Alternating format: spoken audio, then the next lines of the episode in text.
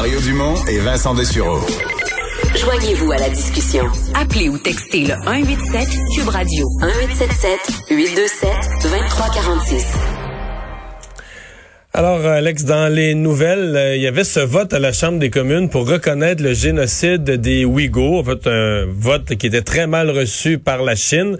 Euh, la motion a été adoptée mais euh, sans le vote de tous les libéraux là. Ça avait été annoncé aujourd'hui, là. J'ai pas les chiffres devant moi là, mais ça avait déjà été annoncé par le cabinet de Justin Trudeau que les libéraux allaient s'abstenir sur cette motion là, donc ni voter pour ni voter contre euh, sur ce vote donc pour reconnaître officiellement qu'il y a génocide de la communauté ouïghour musulmane en Chine dans la province du Xinjiang plus précisément, euh, des reportages, des témoignages depuis déjà là, des années qui nous viennent entre autres de cette région là où il y aurait des camps de de détention, presque des camps de concentration euh, dans lesquels on parle de travaux forcés, stérilisation, sévices, viols, torture euh, et autres. Là, ça déjà ça a été rapporté entre autres par les, les, grands médias américains, divers documentaires et même donc des témoignages directs de gens qui se sont échappés de là. C'est une motion qui était présentée entre autres par les députés conservateurs Michael Chung et Garnet Genius aujourd'hui. Euh, ça a été également appuyé par le bloc québécois Mario euh, et le reste des oppositions. Le bloc québécois qui euh, ont proposé un amendement à la motion conservatrice qui a été adopté également, demandant au Comité international olympique, entre autres, de tenir les Jeux d'hiver de 2022 en dehors de la Chine si le génocide se poursuit. Parce que c'est là-bas qu'est censé justement avoir lieu euh, les Jeux olympiques, mais au vu de, euh, disons, ces, ces sévices humains importants, euh, on demande à ce que ce soit déplacé ou du moins qu'on s'abstienne de participer si c'est tenu là-bas. J'ai pas le, le, décompte du vote, moi non plus, mais euh, je vois Gérard Deltel qui publie que seul, sur son compte Twitter, que seul parmi les ministres, seul Marc Garneau aurait voté. Ministre des Affaires étrangères, donc, puis qui se serait abstenu. Hein? Qui se serait abstenu. Il, il aurait voté. Le seul aurait voté. Les autres, tous les autres, le premier ministre et les autres ministres libéraux se seraient, se seraient abstenus. Mmh, bon, euh, c'est ce qu'on c'est ce qu'on dit. Euh, allons aux États-Unis euh, où Donald Trump, euh, écoute, Donald Trump est plus là, mais les nouvelles portent encore sur lui.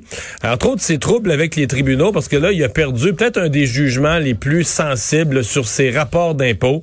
Euh, il a il a perdu puis il a perdu au au plus haut tribunal, à la Cour suprême. Oui, c'est la Cour suprême qui ont rejeté aujourd'hui une autre tentative d'échapper donc aux archives comptables qu'il doit remettre à un procureur new-yorkais.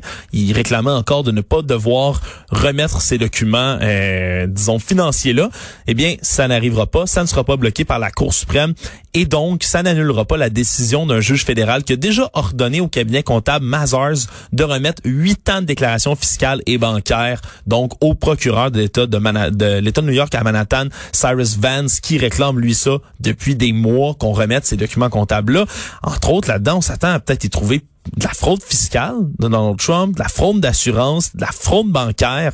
Donc, euh, disons que ça pourrait être lourd ouais, de sens. Dans l'État, dans l'État de New York, là, les affaires financières de Donald Trump, il y a une enquête criminelle là-dessus depuis belle lurette. Là. Ouais, c'est une enquête qui se déroule à huis clos devant un jury là, depuis un bout. C'est une danse là qui dure depuis euh, de, depuis déjà un bon moment justement pour essayer de le faire dévoiler ces documents là. Mais j'ai vu qu'il avait mieux communiqué le président Trump. Là, il parle de, de, de comment ça, de, de ben, un guerre politique contre un communiqué Mario, c'est littéralement un tweet, là, je peux te le dire. Ouais. Ça a été écrit là, de la main directement de Donald Trump. C'est, inimitable. Il parle, ses tweets. ben, il parle directement à la première personne. Euh, déjà, le titre hein, de cette déclaration, c'est Déclaration sur la persécution politique continuelle du président Trump. Hein, c'est le titre par La lequel. persécution, c'est le mot qui me manquait. Oui, mais il reprend les classiques euh, en disant que c'est the greatest political witch hunt in history, la plus grande chasse à la sorcière politique de l'histoire. Il parle de crazy Nancy Pelosi dedans. Euh, il dit qu'il n'a jamais été, là, évidemment, condamné pour quoi que ce soit. Il continue à répéter également, là, moi, c'est les bouts que j'ai, retenus dans son, dans sa déclaration.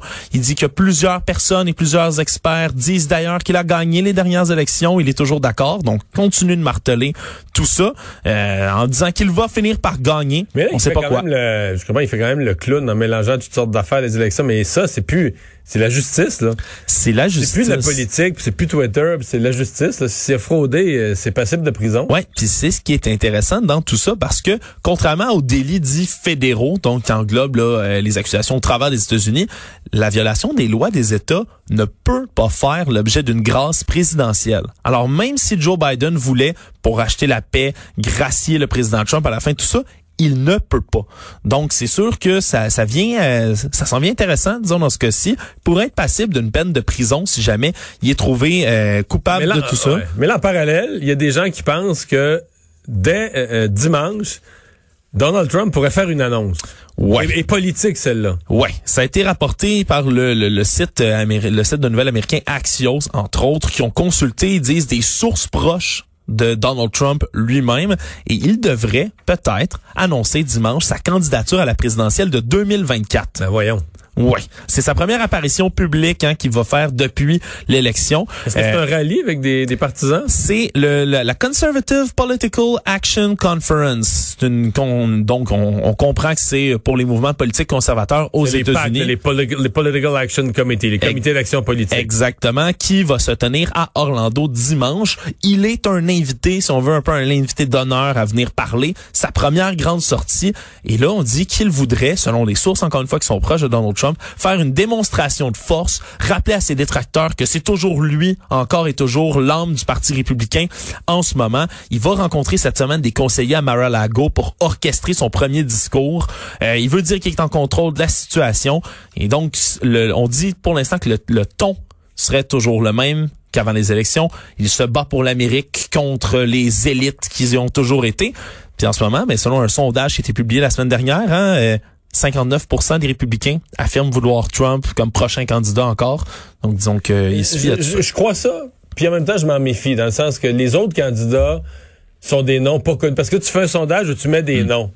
Fait que tu pars avec un nom qui est connu de tous, là, tu sais, qui a 100% de notoriété. Puis tu mets dans la liste des gens qui ont une notoriété de 10, 15, 20% Donc, c'est rare que les gens vont nommer un inconnu, quelqu'un qui ne sait pas trop c'est qui, Ouais. tout ça. Fait que je me méfie un petit peu quand une course n'est pas commencée, puis les candidats n'ont même pas eu la chance de se présenter. Même Mme Haley là, est Mhm. connue, est connue des gens qui suivent la politique, mais est-ce que le grand public sait vraiment exactement c'est qui, puis qu'est-ce qu'elle fait, puis pourquoi c'est pourquoi une bonne candidate? Pas sûr. Non, c'est sûr, mais par contre, tu vois, il y a un autre sondage qui a été mené le moins d'hier par l'université Suffolk et le USA Today qui disait que 46% des républicains, de ces mêmes républicains-là, seraient prêts à suivre Donald Trump s'il se créait un nouveau parti. Donc, c'est sûr, c'est sûr qu'il se sent fort dans les sondages et ça risque de mettre des bâtons dans les roues aux républicains, Mario, qui aimeraient tourner la page, là, pour une partie d'entre eux sur les années Trump. Puisqu'on parle de lui, euh, on peut aussi rire un peu parce qu'il y avait, euh, lors de ses sommets avec Kim Jong-un, il a offert un livre. Il a, littéralement, il a offert, puis ça, ça, tout ça s'est passé lorsqu'il était euh, en sommet avec Kim Jong-un, donc en 2018. Ah non, c'est su- ce suivant le, le sommet de 2018 à Singapour, où il aurait demandé à Kim Jong-un, excuse-moi, je me suis mélangé, c'est le sommet de Hanoï en 2019, pardon, dans lequel il était avec Kim Jong-un pour le rencontrer. Et là, c'était rendu la, images la lune de Palais. miel ensemble. Enfin, nous sommes tombés en amour, avait même dit le président Trump à ce moment-là, sachant que Kim Jong-un devait rentrer jusqu'en en train jusqu'en Corée du Nord, lui aurait offert d'embarquer dans le mythique avion Air Force One, Mario, On pour rentrer à Pyongyang. Il a dit, ouais, il a dit, je peux vous ramener la- à la maison en deux heures si vous voulez. Et Kim Jong-un aurait décliné son offre.